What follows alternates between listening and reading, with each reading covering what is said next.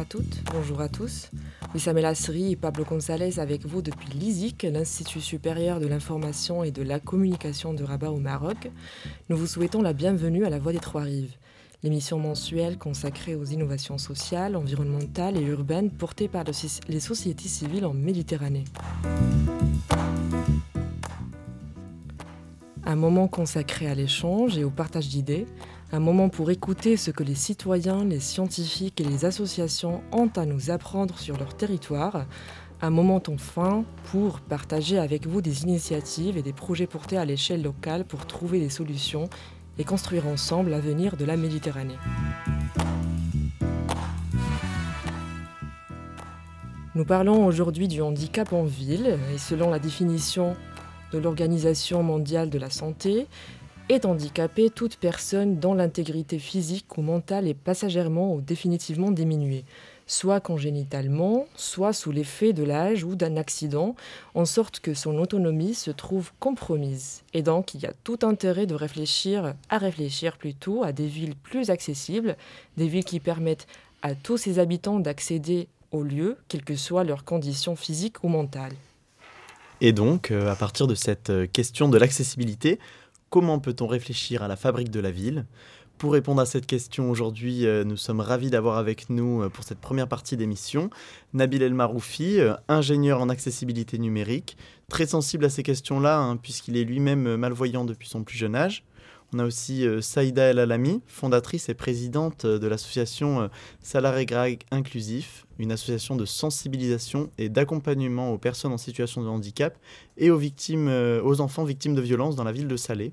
Et enfin, Mohamed El Bassi est en ligne avec nous, architecte à Marrakech spécialisé dans l'architecture durable et l'accessibilité des personnes en situation de handicap. Bonjour à tous les trois. Merci. Bonjour. Bonjour. Bonjour et bienvenue à tous. D'abord, euh, faisons un état des lieux du handicap au Maroc. Est-ce que tu sais, Pablo, combien de personnes cela concerne? Alors oui, oui Sam, euh, au Maroc, il y a 2,2 millions de personnes en situation de handicap selon une enquête nationale menée en 2014, et cela représenterait environ 6,8% de la population marocaine qui s'élève à 35 millions d'habitants aujourd'hui. Quand on parle de handicap, on pense naturellement aux personnes en fauteuil roulant, mais ce serait vraiment une erreur de résumer le handicap à cette seule composante. Et puis, euh, j'aimerais te poser une question aussi euh, dans, dans, cette introduction. Est-ce que tu peux me parler de cette diversité des handicaps? Oui, la diversité, euh, comme on disait, la difficulté, comme on le disait, c'est qu'on s'arrête aux formes en fait les plus visibles du handicap, mais il existe des handicaps physiques, des, handicaps visuels, auditifs, mais aussi euh, cognitifs. Et donc, ce qu'il faut préciser, c'est que le handicap, il peut être lié à la précarité, il peut être lié au vieillissement, mais aussi à des pathologies. Surtout, il peut affecter chacun de nous et advenir à n'importe quel moment. D'après l'OMS, il représenterait 14% de la population mondiale, soit 1 milliard d'individus. Alors, pour commencer, j'aimerais poser cette première question à vous, Nabil. Est-ce que vous pouvez nous parler de l'évolution de la notion du handicap? Merci pour l'invitation. Euh, c'est vrai que je ne vais pas monter jusqu'au Moyen Âge, mais je vais prendre juste euh, les 40 ans que j'ai vécu en tant que personne avec handicap. Et, euh, c'est vrai qu'en 40 ans, la notion de handicap a beaucoup changé. Durant mon jeune âge, on parlait beaucoup de personnes handicapées et l'handicap, plutôt d'handicapés. Et handicapé, c'était vraiment très péjoratif, c'était même une, insulte euh, parfois. Euh, et, le handicap était très mal ressenti. Du coup, les familles qui avaient une personne handicapée, ils n'avaient pas très envie de, de, sortir avec leurs enfants handicapés, ou, ou, même les personnes avec handicap avaient du mal à sortir dans la rue. Moi, je parle du Maroc, bien sûr. Et, euh, et après, la notion d'handicap, elle a changé entre-temps, et on s'était dit que c'était des personnes qui avaient une sensibilité, que c'était des humains avant tout, et on a de plus en plus parlé de, personnes handicapées. Mais euh, et ça, ça a pris son chemin. Mais les gens qui n'avaient pas d'handicap avaient toujours euh, une charge émotionnelle par rapport à, handicapés. Ils avaient peut-être des remords par rapport à ce qu'ils disaient quand ils étaient plus jeunes. Et du coup, euh, même personnes handicapées, tout le monde ne veut pas l'utiliser. Et on a entendu parler de personnes à besoins spécifiques. Mais, ça, ça a été adopté par les gens qui n'ont pas d'handicap, mais ceux qui en avaient n'étaient pas tout à fait d'accord avec cette notion de personne à besoins spécifiques, parce que tout le monde, au fait, a des besoins spécifiques. Peut-être qu'il y en a qui ont besoin de manger le matin correctement pour être en forme, il y en a qui ont besoin de dormir 8 heures pour être en forme, et même d'autres besoins que je ne vais pas détailler. Et du coup, euh, au fait, ce n'est pas très très précis de dire des personnes à besoins spécifiques, même si on l'accepte volontiers. Et, au fait, il y avait aussi une notion qui est importante, c'est qu'on a vu que pour un même handicap, donc pour une même déficience, il y avait deux personnes qui vivaient leur handicap différemment, qui évoluaient différemment. Je prends mon exemple par exemple, moi j'étais malvoyant et j'étais en situation d'échec scolaire euh, au Maroc en deuxième année de DUG. Et quand j'ai voyagé en France, euh, j'étais parmi les six premiers de ma promotion à l'université Claude Bernard, donc euh, parmi 250 étudiants avec moi. Et donc, je n'avais pas changé, mais l'environnement a changé. Et que ce soit l'OMS ou pas mal d'organisations internationales, ils ont vu que l'handicap, c'était aussi une situation plus une déficience. C'est ça ce qui crée le sentiment d'handicap. Et actuellement, pour euh, qualifier les gens de, avec handicap, on parle plutôt de personnes en situation d'handicap pour euh, avoir cette conscience que l'environnement joue un rôle en fait, euh, dans, dans, le handicap on verrait que l'accessibilité urbaine fait partie de ça. En fait, on change l'environnement pour le rendre plus facile pour les personnes avec handicap, qui ne ressentent plus leur handicap.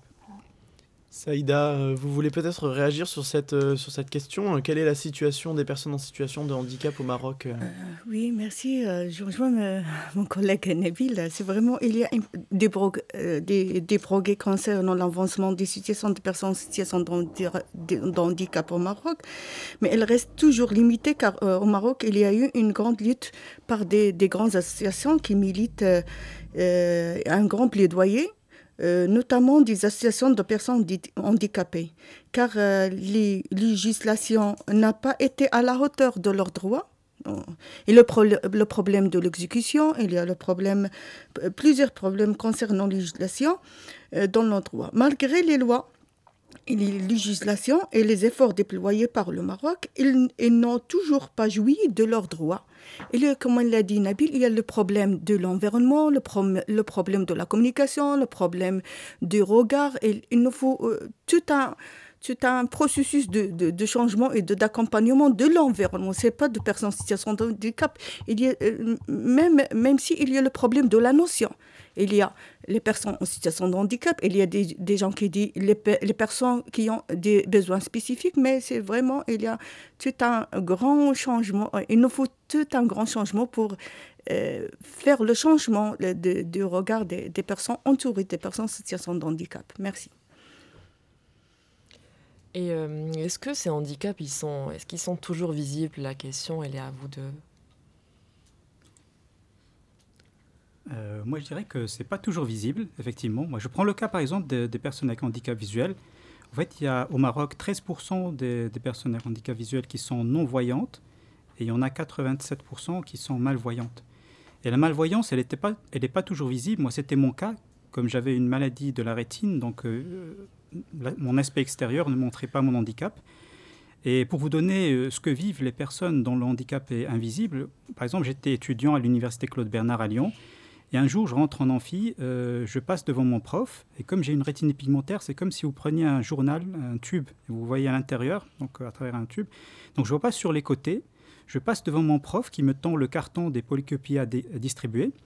Je l'ignore royalement et je passe m'asseoir euh, dans, dans l'amphi. Et là, du coup, euh, le prof vient, il distribue le polycope à tout le monde, sauf à moi. Du coup, ça m'a vexé, ça fait bouillir mon son arabe. Et là, je me dis, c'est quoi Est-ce qu'il est raciste? Moi, je suis en France. Qu'est-ce qui se passe? Donc, tout, un tas d'idées me sont passées par la tête. Et euh, en sortant, ma mère m'a vu à l'extérieur. Elle m'a dit, qu'est-ce que tu as? Pourquoi tu es en colère comme ça? Je dis, ouais, ce qui s'est passé. Il me dit, il faut voir le prof, lui expliquer ta situation, euh, voir s'il n'y a pas un malentendu. Et c'était le cas. En fait, euh, quand je suis allé lui dire que j'étais malvoyant, en fait, c'était devenu le prof le plus gentil avec moi, qui m'expliquait tout, qui faisait les agrandissements. Et ça, c'est le problème des gens dont l'handicap n'est pas visible. En fait, ils sont incompris, il y a beaucoup de malentendus. Et, donc, euh, je sais pas, il faut que les gens n'aient pas d'a priori, qu'ils essaient de comprendre les situations bah, en général, même s'il n'y a pas d'handicap. Ah, c'est pas toujours les, tout deux types, types de handicap euh, sont visibles. Il y a le problème. Par exemple, euh, il y a la dyslexie. Ici au Maroc, euh, c'est pas un handicap, mais, mais il cause beaucoup de problèmes. Hein. Il y a le problème de l'enseignement, il y a le problème de la communication, il y a le problème, même si pour le handicap retard mental. Ce qui est visible, par exemple, on dit euh, quand il y a une chaise, quand il y a un piqué, c'est un handicap pour les, entre parenthèses, par les, par les Marocains. Mais pour les, les autres handicaps qui ne sont pas invisibles, c'est un obstacle pour les enfants. On dit pour les enfants parce qu'ils sont grandis dans l'environnement. Il y a le problème de diagnostic de l'handicap au Maroc. C'est un grand problème. On ne, on ne, peut pas diagnostiquer. Il y a le problème de la famille que ne constatent pas le, handicap de leurs enfants dès la naissance. Toujours, il y a des problèmes, euh, même s'il est visible, non, c'est pas visible, il y a le problème d'avoir euh, des, des, des, des notions, c'est pas de notions, c'est d'avoir plus, euh, plus, plus des informations pour le handicap concernant tout l'environnement, toute la société. Oui, oui. Et euh, quels sont, à, votre avis, les obstacles que rencontrent les personnes en situation de handicap euh, dans la vie quotidienne lorsqu'ils se déplacent dans la ville euh, Vous, Nabil, par exemple, et, puis Saïda? Alors la ville, elle est pleine de dangers pour, le, pour les personnes avec handicap. moi, je prends l'exemple des personnes qui sont aveugles. Au fait, il y a pas mal d'obstacles, il y a, y a pas mal d'égouts qui sont ouverts. Moi, pour moi, la ville est un grand terrain de golf où je peux, c'est moi la balle qui peut tomber n'importe où. Euh, et, donc, euh, au fait, il y, a aussi les dangers de, la circulation, des automobilistes. Il y a le balisage, on, a du mal à trouver notre chemin quand on n'a pas de repères. Euh, il y a aussi le, comportement des gens qui ne sont pas très attentifs. Moi, j'avais un ami malvoyant, comme son handicap était invisible, il n'avait pas de canne. Il sortait avec des protèges tibia pour éviter les coups de, des, des coups qui passaient parfois quand il passait dans des marchés où il y a beaucoup de monde. Mm. Et donc c'est vrai que la ville est source de danger et de, crainte quand on a un handicap euh, où on ne peut pas maîtriser le déplacement. C'est aussi une source de difficulté quand on ne trouve pas de rampe, on trouve des escaliers, que des trottoirs où il n'y a pas de, de rampe pour accéder. L'exemple des personnes en fauteuil roulant. Euh, il y a aussi les dangers qui ne sont pas signalés pour des personnes malentendantes ou sourdes. Mm. Donc euh, c'est vrai que quand la vie n'est pas très accessible, elle n'est pas très agréable à vivre pour une personne en situation de handicap. Il y a le problème de l'aménagement de la ville, c'est ça. Mhm. qui concerne, c'est, on travaille localement pour le moment, on travaille quand, quand, parle, quand on parle de la ville, on parle ce qui est localement. Il y a, et local, c'est les décideurs. En parallèle, il y a les associations qui doivent militer dans son sens et d'accompagner dans son sens et d'observer les obstacles qu'ils trouvent, là, qui, qui, qui obstaclent les personnes en situation de handicap. Il y a le problème de l'aménagement de la ville dès le début, d'avoir un, un, projet dans la ville. Je dis dans une phrase, il y a le problème de l'équité et de l'égalité des chances avec les autres. Il y a le problème, comme l'a dit M. Nabil, il y a le problème des trottoirs, il y a, il y a le problème, il y a deux accessibilités, deux normes d'accessibilité. Il y a ce qui est architectural, ce qui les rend et l'autre accessibilité des, personnes en situation de handicap, euh, en situation qui, sont aveugles. Il y a le problème des sourds, de la communication, il y a le problème, il y a beaucoup de problèmes. Il y a, quand j'ai dit, il y a l'équité, il y a le problème d'égalité des chances, accès à tous les lieux euh, équivalents aux services, lieux de, loisirs, euh, au marché, toutes sortes de prestations à la ville, quelles que soient les prestations de la ville il y a le problème de l'égalité des chances par, euh, euh, par, rapport aux autres euh, citoyens de la ville. Nous allons demander le point de vue d'un architecte, Mohamed El Bassi, pardon, en tant qu'architecte spécialisé dans la question de l'accessibilité. Pourquoi est-ce qu'il est si important de réfléchir à l'accessibilité des villes? Pourquoi est-ce qu'il est si important de faire des villes adaptées à ces personnes en situation de handicap? Très bien. Juste un petit mot sur le, taux que vous avez cité tout à l'heure de 6,8, le taux de prévalence. En fait, c'est un taux de prévalence. Mais il faut souligner que ce taux de 6,8, il varie énormément en fonction des régions, déjà. Parce que, par exemple, là où vous êtes, à Rabat, Salé, c'est 4,10 ce taux. Ici, euh, ici on, cite, par exemple, Sousse Massa, c'est 8,40. C'est deux fois. C'est le double. Donc, euh, ce taux, euh, d'une part, de 6,8 euh, de, recensement, enfin, de l'enquête euh, de 2014, ce taux-là, d'où la notion, quand on parle de, et ça, ça me convient personnellement, moi, quand on parle de la personne en situation de handicap, quand on parle de la, personne en situation de handicap, eh bien, ce taux-là, il doit concerner beaucoup de personnes, mais vraiment beaucoup de personnes. Je ne sais pas combien de personnes au niveau de la société, parce que les personnes en situation de handicap, c'est les personnes âgées, c'est les personnes, c'est les femmes qui conduisent des, qui, qui poussent des, poussettes, c'est, c'est un certain nombre de citoyens qui est quand même important. Les personnes qui, qui sont euh, accidentées ou provisoirement en situation de handicap. Donc en fait, euh, euh on ne va pas dire que ce taux de 6,8, qui est le taux de prévalence, c'est exactement ce qui doit, euh, ce qui doit refléter au niveau d'un recensement quelconque. Parce que la notion d'handicap, elle est plus large. Je pense qu'il faut la prendre d'une manière euh, plus pragmatique. Et effectivement, au niveau de l'aménagement des villes, aujourd'hui, euh, moi, je ne sais pas qu'est-ce qui nous empêche, à part l'ignorance en la matière de, gérer l'accessibilité pour que nos villes soient accessibles. Euh, bien entendu, comme euh, j'étais sensible aux exemples qui ont été cités tout à l'heure, euh, tout à l'heure, franchement, ces personnes qui qui reçoivent des coups ou qui qui, qui la tête il conne un panneau de signalisation parce qu'il est trop bas ou alors parce qu'on n'arrive pas à le cerner dans sa partie basse, euh, c'est vraiment euh, désolant. Aujourd'hui, de nos, euh, dans une société qui, qui est bien avancée au niveau de l'aménagement de la ville, mais par contre, on ne prend pas en considération cette question d'accessibilité qui va tout simplement mettre de côté une, une frange de, de, de, de, citoyens qui sont quand même nombreux. maintenant, maintenant, pour moi, je pense, comme je l'ai dit il y a une semaine à Rabat, pendant notre rencontre.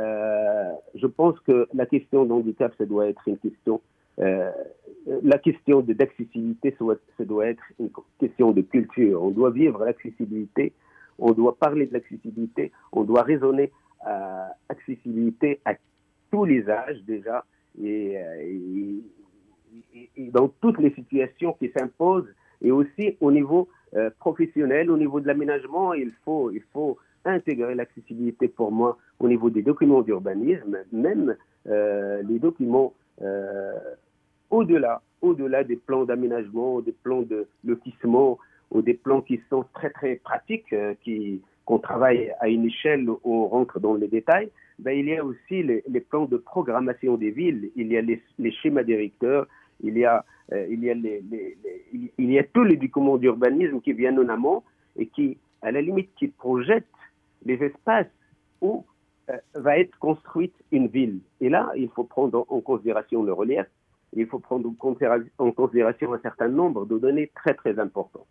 Maintenant, ce qui se passe souvent, c'est qu'en en fait, on raisonne par fraction, mais petite fraction. On va rendre accessible euh, une entrée d'un bâtiment, on va peut-être faire une traversée, rendre accessible. Je vois les efforts qui se font à Rabat actuellement. Ben on va, on va raisonner au niveau d'un giratoire, au niveau des traversées et tout ça, mais il n'y a pas ce qu'on appelle le respect de la chaîne de déplacement. La chaîne de déplacement, c'est, c'est, euh, c'est le bâti qui doit être accessible, tout bâtiment doit être accessible, c'est la, la voirie, tous les espaces ouverts au public qui doivent être accessibles, et c'est le transport qui doit être aussi accessible. Donc en fait, euh, quand on exclut une de ces composantes-là, eh bien, la ville n'est pas accessible. Je pense qu'il y a moyen, il y a moyen de gérer ça. Euh, c'est vrai, quand on regarde de plus près, on voit qu'un certain nombre de personnes ignorent ce, phénomène et surtout, surtout au niveau, au niveau de l'urbanisme, au niveau de l'instruction des dossiers, que ce soit des dossiers d'aménagement euh, urbain ou que ce soit des dossiers euh, d'instruction, de la commission d'instruction au niveau des autorisations de construire. Donc, euh, euh, c'est très très important, je pense déjà de penser formation, former ces gens-là qui instruisent parce que souvent ils, euh, ils, ne, savent pas dans les détails euh, ni les normes, ni, euh, ni, les, les, problèmes qui se posent euh, quelquefois sur un projet quelconque. Donc euh, je prends que c'est très très important de prendre ça en considération. Oui, tout à fait, c'est Mohamed, et ça tombe bien parce que vous, effectivement, vous avez commencé à donner des mots de réponse par rapport à, par rapport à la question que j'allais poser à, vous tous les trois. Concrètement, selon vos expériences et à partir de ce que vous avez commencé à dire, qu'est-ce qu'on peut préconiser ou bien quels aménagements favorisent le déplacement des personnes en situation de handicap et par extension qui favorisent le déplacement finalement pour tout le monde? C'est une question à vous tous les trois. Je ne sais pas si vous adressez à moi ou. Non, tous les trois, vous, pouvez commencer, c'est Mohamed, bien sûr. Euh, ce qu'on peut proposer, euh, euh, je pense qu'il faut, il faut raisonner aménagement de la ville d'abord, avec, avec tous les intervenants qui peuvent intervenir au niveau de la ville. Vous avez, il, a, il y a en France les, ce qu'on appelle les pavés, les plans de mise en accessibilité urbaine, euh, qui, qui arrivent quand même à raisonner d'une autre manière. N'importe quel intervenant au niveau de la voirie, par exemple, quand on parle voirie ou espace extérieur, eh bien, cet intervenant, il doit rentrer dans le cadre d'une commission euh, pluridisciplinaire qui doit vraiment réfléchir à ce qui se passe à tous les niveaux. Chacun doit poser ses problèmes et on doit apporter des solutions à ces problèmes. Donc, euh, ça, il reste essentiel. Et après, il y a effectivement euh, la sensibilisation, des campagnes de sensibilisation et d'information. Il faut continuer à le faire. Je vois que, que le privé, euh, que le public, c'est-à-dire le ministère concerné, il essaye de faire pas mal d'efforts. Mais au niveau privé, c'est impossible ce qui se passe au niveau de nos villes. Quand on prend par exemple rien que qu'on appelle euh, la bande de concession euh, sur un trottoir. Un trottoir, vous savez très bien qu'il doit être composé en trois parties la bande de concession, la bande, la bande fonctionnelle et, une bande une bande piétonne qui permet la circulation. Eh bien, on voit souvent, on voit souvent euh, ces trottoirs-là, ils sont emblavés de, de, chaises et de tables euh, pour les cafés ou les restaurants et tout ça. Alors, les, personnes concernées, même les personnes valides, ils sont obligés de prendre la voirie pour passer quelquefois et reprendre un tronçon de trottoir. Donc, euh, euh, c'est pas possible que, euh, euh, que les gestionnaires de nos villes continuent à avoir ça et continuent quelquefois carrément à concéder une bande de trottoir quand le trottoir est, est, est, pas large. Il y a également la formation. Mhm. La formation, moi, je pense qu'il faut, euh, qu'il faut absolument l'exiger euh, dans certaines écoles, que ce soit les écoles euh, d'architecture ou les, les écoles d'ingénierie, quand il s'agit de, de, de, de bâtiments, d'aménagement. D'aménagement, je pense qu'il faut que ce soit un module obligatoire.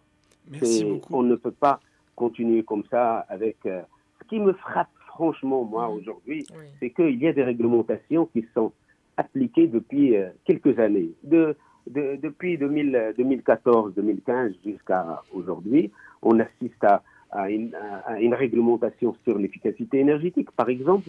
On assiste à une réglementation sur, euh, sur, sur l'incendie. Euh, donc, et également, il y a d'autres réglementations, y compris la réglementation de. Euh, qui, allô? Oui, oui, oui, on est, oui, vous êtes toujours avec concerne euh, l'accessibilité. Pourquoi? La question que je me pose, et, euh, et, il est très très simple, pourquoi certaines réglementations ils sont, ils sont pratiquées euh, et, et, les, les, les maîtres d'œuvre et tout, toutes les personnes qui agissent sur l'aménagement ou sur la construction et les respectent, ils sont applicables. Et pourquoi l'accessibilité, la réglementation sur l'accessibilité, il n'est pas, il n'est pas applicable? Il y a un problème. C'est vrai qu'il y a des associations qui militent, euh, et d'ailleurs il faut qu'ils soient encore plus nombreuses parce que c'est indispensable. C'est eux qui, cette association, c'est elles qui sont concernées, c'est les adhérents qui sont concernés, et souvent on met de côté euh, le problème quand on n'est pas concerné, on l'ignore, on l'oublie. Quelque part, on, a, on est un peu égoïste. Merci Mohamed. Juste, peut-être que nous allons demander à, Saïda en tant qu'association justement euh, qu'elle nous transmette quelques, hum, quelques manières en fait de, hum, de hum, d'aménagement qui peuvent favoriser le déplacement des personnes. Est-ce que c'est plutôt euh, il faut agir sur les contrastes, sur le revêtement des sols? Est-ce qu'on a voilà concrètement euh, qu'est-ce qu'on peut faire pour euh, rendre les villes plus accessibles aux personnes en situation de handicap Et Nabil, n'hésitez pas à, rajouter des éléments aussi euh, si vous y pensez. Oui, pour moi, d'abord, il faut, il faut, comme il a dit, il faut accompagner les projets de, la ville. Je parle de la ville, ce n'est pas de la, loi nationale, mais c'est de la ville.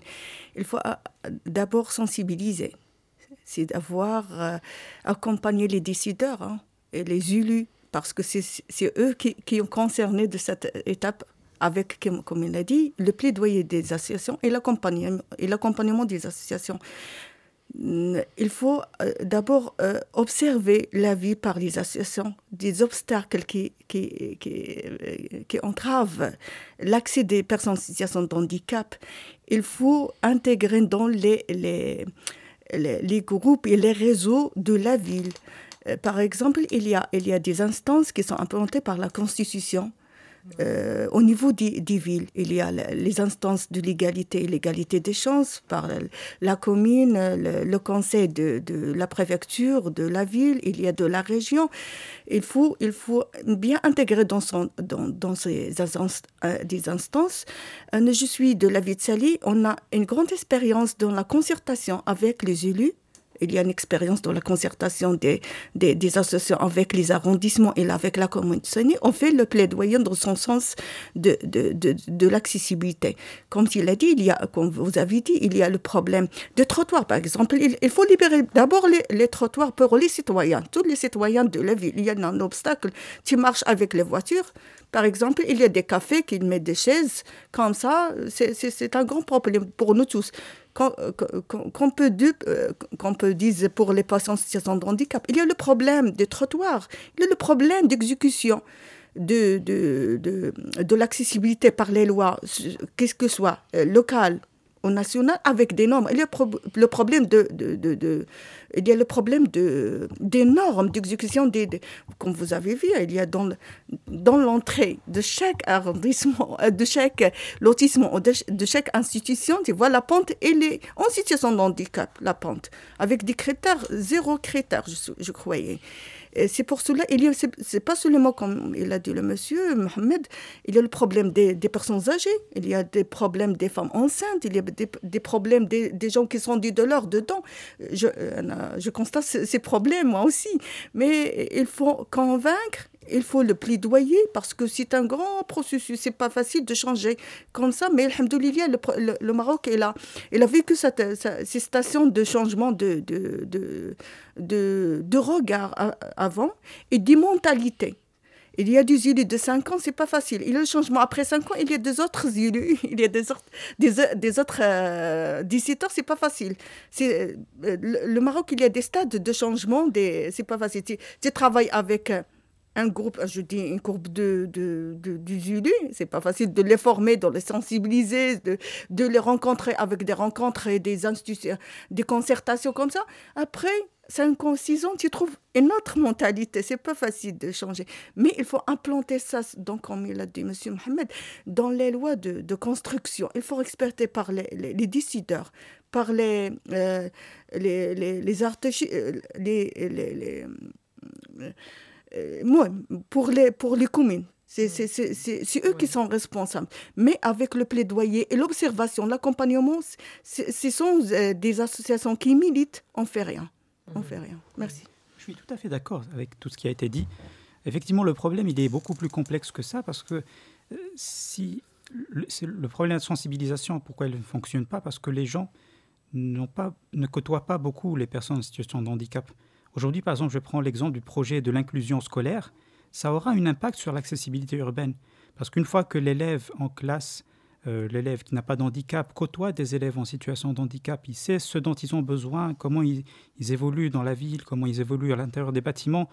Euh, le jour où il sera responsable, il sera plus sensible à cette question. Donc le pourquoi, on n'aura plus besoin de sensibilisation et on sera mieux compris il y a aussi l'autre aspect des, normes. Effectivement, il faut respecter des normes pour l'accessibilité. Une pente qui est trop raide, elle n'est pas utilisable.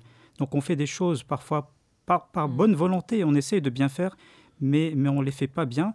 Et ça, il faut vraiment un guide qui soit facile à exploiter, qui soit pas trop technique, pour que les gens qui mettent en œuvre euh, puissent savoir quelles sont les normes à respecter pour que, que leur travail soit bien fait. Parce qu'ils ont de la bonne volonté, mais parfois le résultat n'est pas à la hauteur de ce qu'il voudrait. Oui, merci à vous tous les trois. Peut-être une dernière question euh, pour cette partie de, cette première partie de l'émission. Et encore une fois, c'est une question à vous tous les trois. Est-ce que, selon vos expériences, vous avez remarqué, euh, est-ce qu'il y a des évolutions que vous avez remarquées dans, l'action de la société civile dans ce champ-là, dans son militantisme, si on peut dire? Euh, On peut commencer par vous, Saïda, et ensuite Nabil et Mohamed. Moi, je dis, il n'est pas facile de trouver de succès de manière convaincante. C'est pas facile. Mais le Maroc construit une approche de handicap dans l'inclusion et de l'inclusion dans les lois et de projets nationaux et locaux parce qu'on a déjà une convention internationale. On est devant cette convention. il y a quand même un changement. Il y a la constitution Hein, qu'il a intégré les personnes en situation de handicap, mais entre parenthèses, les, les personnes ont besoin spécifiques. Il y a le problème de la notion. Il y a, il y a le changement, il y a par la, conven, par euh, la Convention internationale, la Constitution, comme j'ai dit, il y a les lois. Euh, c'est connu, handicap, mais elle reste à activer les lois. C'est le problème de l'exécution de les lois. De changer les mentalités, des regards, avoir l'exécution de loi, il y a un obstacle de l'exécution, mais elle reste activée, allouer des budgets. Il y a problème de budget. Il y a les lois concernées, elle est toujours liée avec les budgets concernés ou là, consacrés à des projets, des grands projets nationaux et, et, locaux. C'est le problème du budget. Il y a l'exécution, par exemple, on, fait, on va faire les, les, les, les rampes, mais c'est pas facile. Il faut consacrer un bon euh, budget. Il y a le, un budget qui, est, qui, qui consacre très important pour cette euh, loi, qui revient à réaliser l'égalité dans la jouissance des services pour les personnes aussi sans handicap, quelles que ce soit les, prestations. On parle localement parce que si on travaille localement, on va travailler au niveau national, au niveau international. Il faut travailler pour le changement des mentalités. C'est pas facile comme j'ai dit. Les mentalités des décideurs, des institutions, des personnes en situation de handicap même, hein, il y a des problèmes. Des problèmes des, des, des, des, familles des personnes en situation de handicap. Et ne connaît rien, comme il l'a dit. Il y a le problème de, l'éducation, le problème de la santé, il y a, il y a, il y a euh, toutes sortes de problèmes. Ce qui concerne, je, vais travailler un peu sur Salé, oui, je je vais euh, Salé.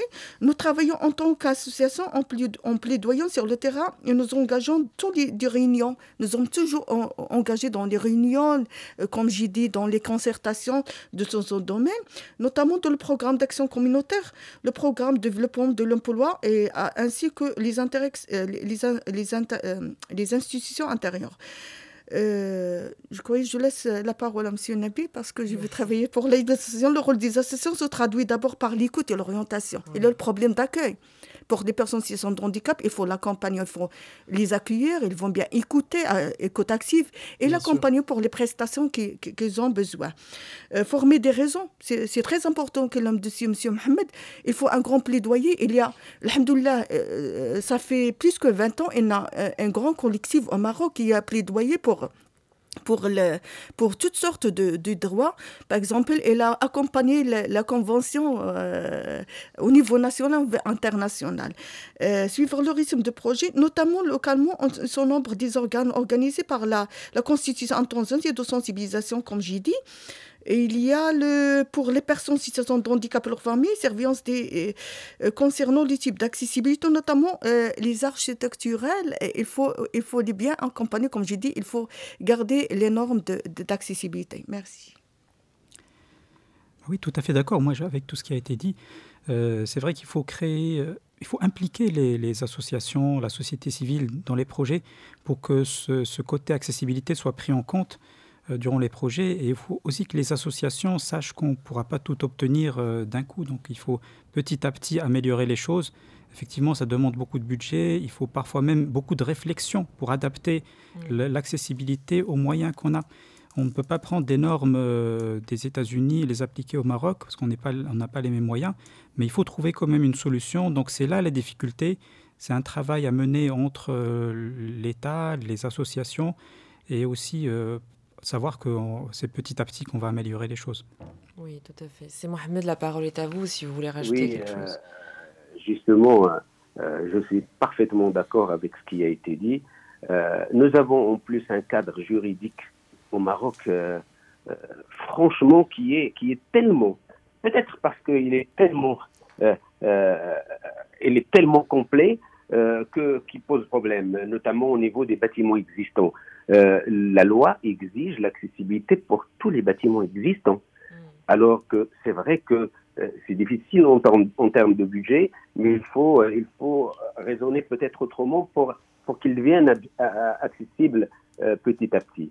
Le cadre juridique, il est là. Le Maroc aussi, il a ratifié euh, la Convention internationale euh, qui concerne le handicap d'une manière générale, euh, et notamment l'accessibilité. L'article 9 de la Convention internationale de, 2000, de 2009, il, est, il, est, il ne parle que de l'accessibilité et d'une manière très, très, très précise. Alors, en dehors de ce cadre, de ce cadre juridique qu'on a, moi je pense que le problème, il se situe uniquement au niveau de, de, de l'application au niveau de l'application. Il y a même euh, aujourd'hui, il, il y a eu depuis un certain temps et encore aujourd'hui des, guides. C'est pas les, c'est pas ça qui manque. Mais par contre, euh, euh, c'est l'application. Au niveau de l'architecture, au niveau des bâtiments, l'accessibilité des bâtiments, moi je pense que ça, ça coûte zéro. Ça coûte zéro dirham au concepteur. Il suffit qu'il qu'il applique les normes euh, tout simplement.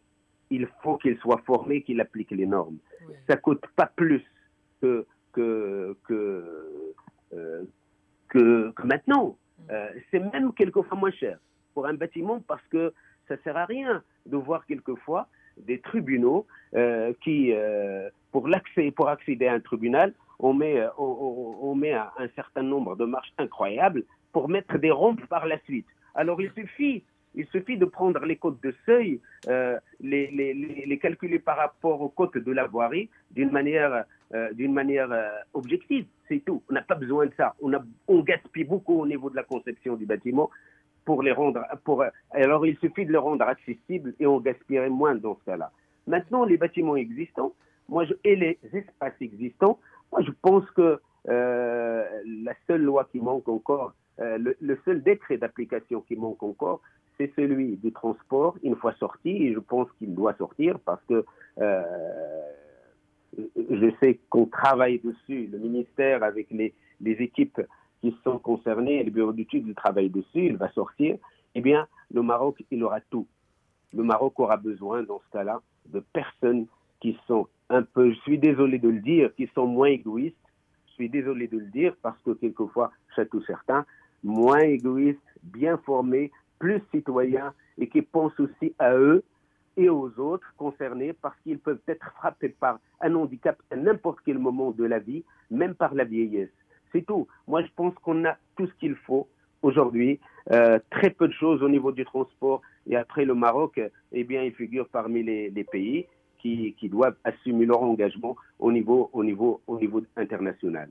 Et au niveau de la Constitution qui est claire et nette, qui qui, précise que les personnes concernées doivent vivre, être intégrées, mm. ne doivent pas être dépendantes. Tout simplement comme par le passé, les premières lois qui résonnent uniquement au niveau la protection sociale des personnes euh, handicapées. C'est vrai que la terminologie il a évolué, il va dans le bon sens, euh, mais il faut de l'accompagnement, la sensibilisation, la formation et surtout la formation des professionnels qui doivent vraiment appliquer les textes très bien, et appliquer bah, les normes. Très bien, merci beaucoup sur euh, bah, justement, c'est ce qu'on va aborder dans la deuxième partie de cette émission. Merci beaucoup euh, si Mohamed Lanbassi, Nabil Maroufi et Saïd Al-Alami.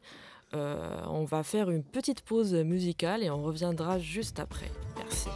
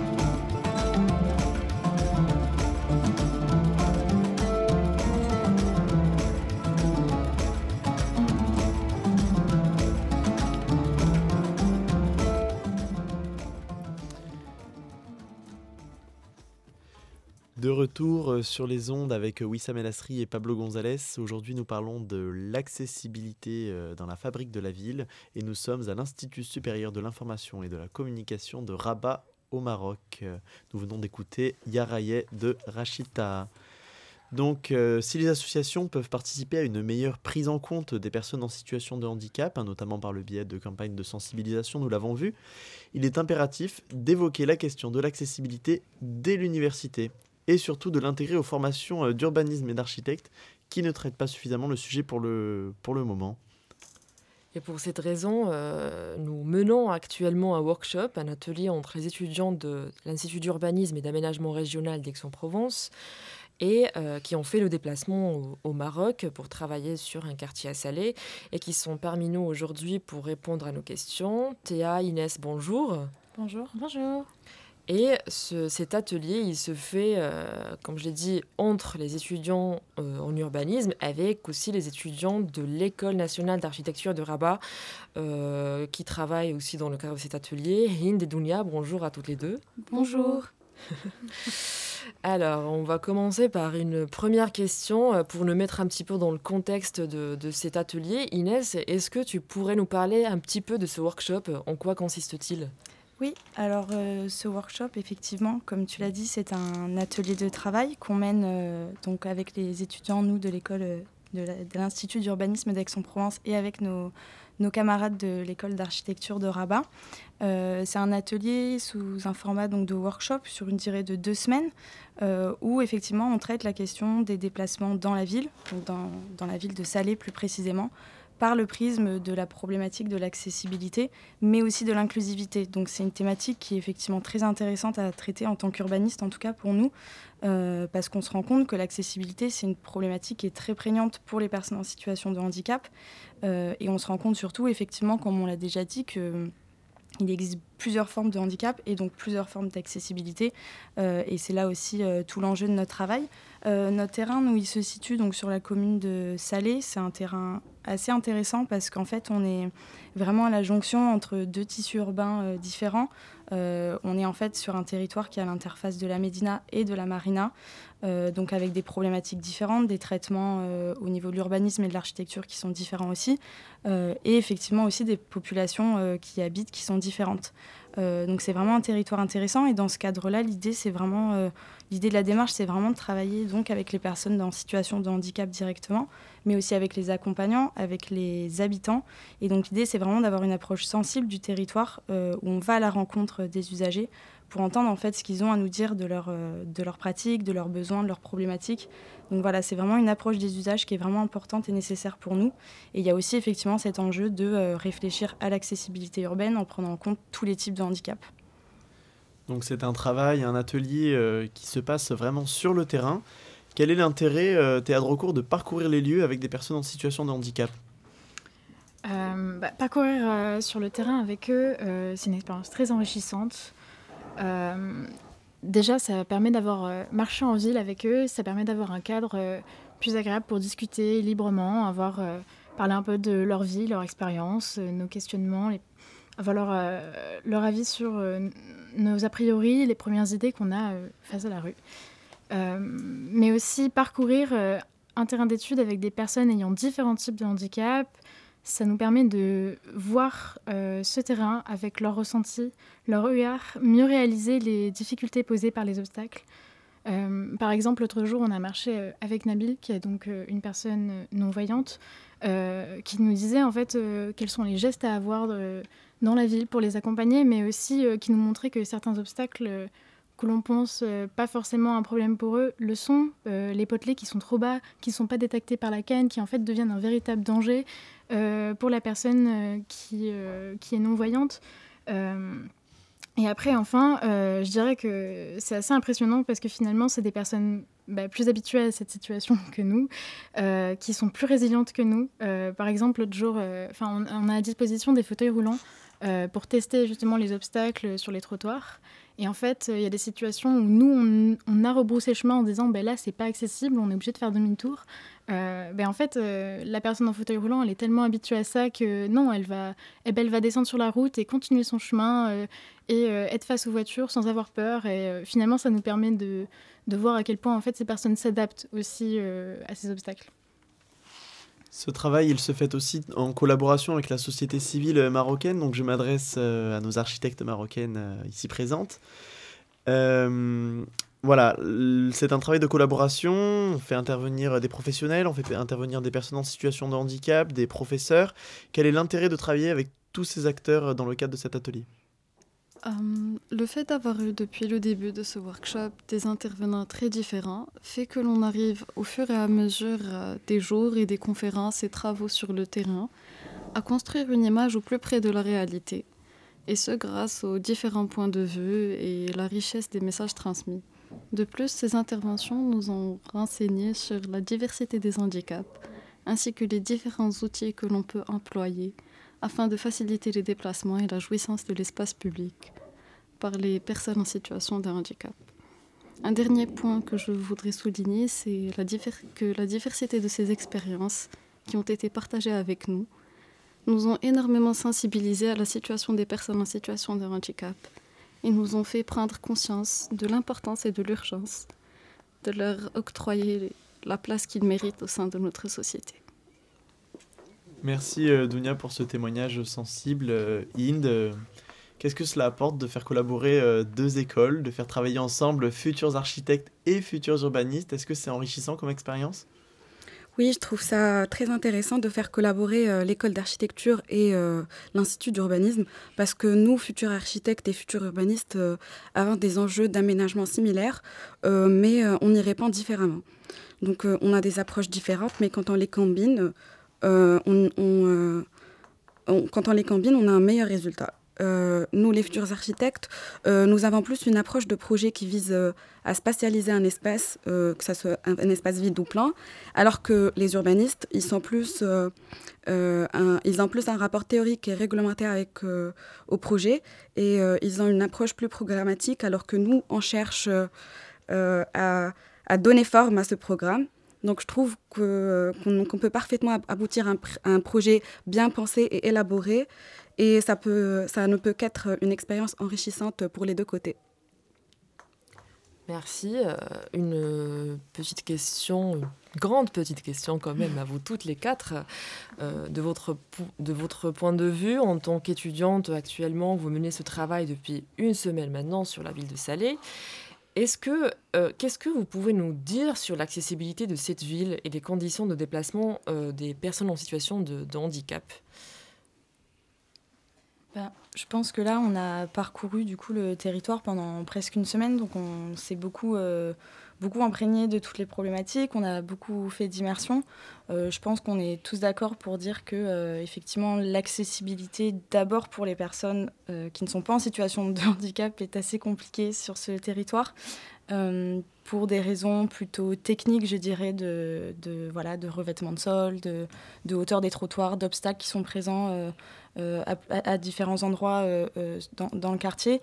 maintenant, c'est vrai que pour avoir parcouru le quartier en fauteuil roulant, accompagné de personnes en situation de handicap avec différentes formes de, handicap, effectivement, ça nous a fait nous rendre compte que que, se déplacer sur ce territoire, c'était quand même assez difficile et qu'il y avait un gros, gros travail à réaliser d'un point de vue de l'accessibilité sur ce territoire-là. Je ne sais pas si vous avez quelque chose à rajouter. Mmh.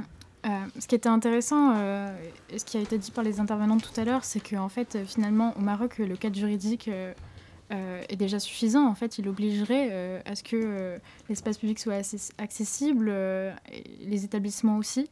Mais finalement, bah, ils n'ont pas été mis en place en amont. Et aujourd'hui, les travaux pour adapter ces bâtiments et cet espace au, cadre juridique ne se font pas encore. Euh, et, puis même quand il y a des, aménagements, ils sont souvent mal réalisés. Euh, on se retrouve régulièrement face à des rampes qui sont beaucoup trop hautes et impraticables, voire dangereuses. Euh, des bandes podotactiles qui sont mal placées, qui sont pas aux bons endroits. Enfin voilà, c'est c'est vrai que c'est assez, assez, frustrant de se dire que le pays nationalement a une réglementation qui permettrait d'avancer dans le bon sens, mais qui n'est pas encore mise en œuvre aujourd'hui. Euh, je voudrais euh, parler euh, plus précisément du quartier ou du, périmètre sur lequel on travaille. Et ben, il y a une remarque qui tape fort, c'est que le, quartier contient, il, y a un hôpital et qui est centre spécialisé en rhumatologie et rééducation. Et donc, ce sont des personnes qui sont en situation de handicap qui se rendent à cet hôpital et le quartier il est absolument pas accessible et donc là c'est un gros problème de remarquer qu'il y a un hôpital et un équipement qui nécessite vraiment l'accessibilité et qu'on trouve aucun moyen ou aucun et euh, en plus de ça, il y a plusieurs obstacles qui, euh, existent sur le terrain. On ne va pas rentrer dans les détails, mais il y en a plusieurs. Et euh, ça fait que les gens qui, se rendent à cet hôpital, s'ils si, si, ne sont pas motorisés, ça risque d'être un peu trop difficile pour eux. ce qu'il faut aussi garder à l'esprit, c'est que l'accessibilité ne concerne pas uniquement les personnes en situation de handicap, mais également les personnes âgées, les parents accompagnés d'enfants qui ont besoin d'un landau, du coup, cela, cette question de l'accessibilité touche euh, un grand pourcentage de notre population et ne devrait pas rester un problème non traité. Oui, merci, euh, merci à vous toutes les quatre. Euh, effectivement, euh, bah, on peut dire quand même un mot, Pablo et moi-même, parce que nous aussi, on, suit ce travail, on est dans ce, dans ce workshop, dans cet atelier avec vous depuis une semaine, puis même avant pour préparer et tout. Et donc là, il s'agit, la particularité de cette démarche, effectivement, c'est comment est-ce qu'on il y a une question de l'altérité ici qui se pose, c'est-à-dire comment le rapport à l'autre, l'autre de l'autre discipline, l'architecte urbaniste, l'autre de l'autre culture, euh, marocain, étranger, aussi l'autre, euh, euh, enfin vous, nous tous, avec des personnes réellement dans des situations de handicap, comme on le dit, avec des accompagnants, avec des professionnels qui traitent, qui sont eux au plus près de cette question-là. Et, donc c'est une démarche particulière qui est axée sur la parole de l'autre, à être vraiment attentif à, son usage, à ses pratiques, à ce qu'il nous dise. Et du coup, euh, avant peut-être de passer à la dernière question, euh, euh, est-ce que Pablo, peut-être tu aimerais rajouter quelque chose avant de conclure C'est vrai que c'est une expérience qui est très enrichissante, en tout cas de travailler entre deux écoles. Nous, on est sur un parcours euh, transition des métropoles où on a vraiment euh, voilà, l'intérêt aussi euh, pour la question environnementale. Et on s'est rendu compte, notamment dans, le cadre de cet atelier, qu'il y avait une vraie, question de comment, faire comment concilier en fait, végétalisation de l'espace public et accessibilité aux personnes en situation de handicap parce qu'on a donc voilà, des arbres qui certes apportent un peu de fraîcheur dans des espaces urbains très denses mais qui sont parfois positionnés euh, donc sur les trottoirs et qui contraignent en fait le déplacement euh, des personnes en situation de handicap. Donc ça, par exemple, c'est un, des éléments qu'on a pu remarquer hein, entre nous. Euh, et c'est intéressant en fait de, confronter les différentes, les différentes visions parce que donc voilà, on a des architectes qui sont aussi plus sensibilisés sur les questions du coût du logement, de, des établissements recevant du public alors qu'on a parfois plus travaillé sur les questions de mobilité, de végétalisation, et donc euh, voilà, le fait de faire de croiser les regards en fait entre urbanistes, entre architectes, entre euh, marocains, français, et puis euh, avoir le regard des professionnels, des accompagnants, on a trouvé que c'était une démarche très très intéressante. Et pour, pour clôturer cette, cette émission d'aujourd'hui, cet épisode, une dernière question, encore une fois. Est-ce que vous pouvez nous dire un mot sur, par rapport à la suite de ce travail? On est à mi-chemin. Est-ce que vous pouvez nous dire un peu la suite? Euh, bah, Là, actuellement, euh, donc on est encore euh, en plein workshop. on réalise le podcast alors qu'on est en train de finaliser à peine notre étape diagnostique et qu'on commence à peine à poser les projets. mais on se destine à une restitution jeudi où on va accueillir euh, les acteurs qu'on a rencontrés, euh, pourquoi pas euh, les personnes qui résident dans le quartier et aussi les personnalités publiques pour pouvoir discuter du projet, mettre à l'épreuve en fait nos propositions, en discuter, en faire vraiment un, vrai moment de travail commun. Euh, pour tester voilà, nos propositions. Euh, et après, euh, sur la suite encore après, on compte faire une restitution écrite, faire un rapport de nos diagnostics et nos projets, et enfin on a aussi une production filmée de ce workshop qui permettra de se rendre compte un peu de comment se passe ce genre d'atelier entre urbanistes et architectes et partager à d'autres voilà, notre projet, ce qu'on a fait, sensibiliser aussi finalement à la situation des personnes en situation de handicap.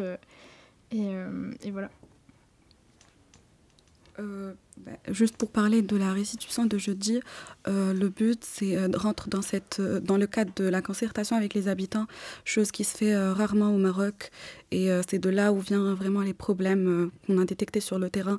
donc là, on a un peu constaté, détecté les usages des habitants et là, on va les faire venir et échanger avec eux, mais c'est sur les résultats avec lesquels on est ressorti. Et pour après continuer, mais sur ce, sur ce chemin-là. Merci beaucoup à toutes les quatre.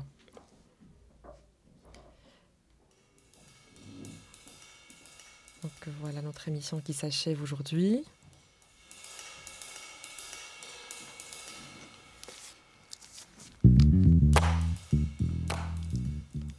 Ainsi s'achève ce nouvel épisode porté par la chaire Société civile, Transition urbaine et territoriale en Méditerranée et le Master Transition des métropoles et coopération en Méditerranée de l'Institut d'urbanisme et d'aménagement régional d'Aix-Marseille. L'équipe de la Voix des Trois Rives remercie Nabil Mardoufi, Saïd Al-Alami, Mohamed Lanbassi et nos étudiantes Hind Boutaba, Théa Drocourt, Dunia Meska et Inas Savi d'avoir accepté notre invitation, d'avoir euh, d'être avec nous aujourd'hui. Un grand merci au personnel de l'ISIC, l'Institut supérieur de l'information et de la communication de Rabat au Maroc, pour le temps accordé à l'émission.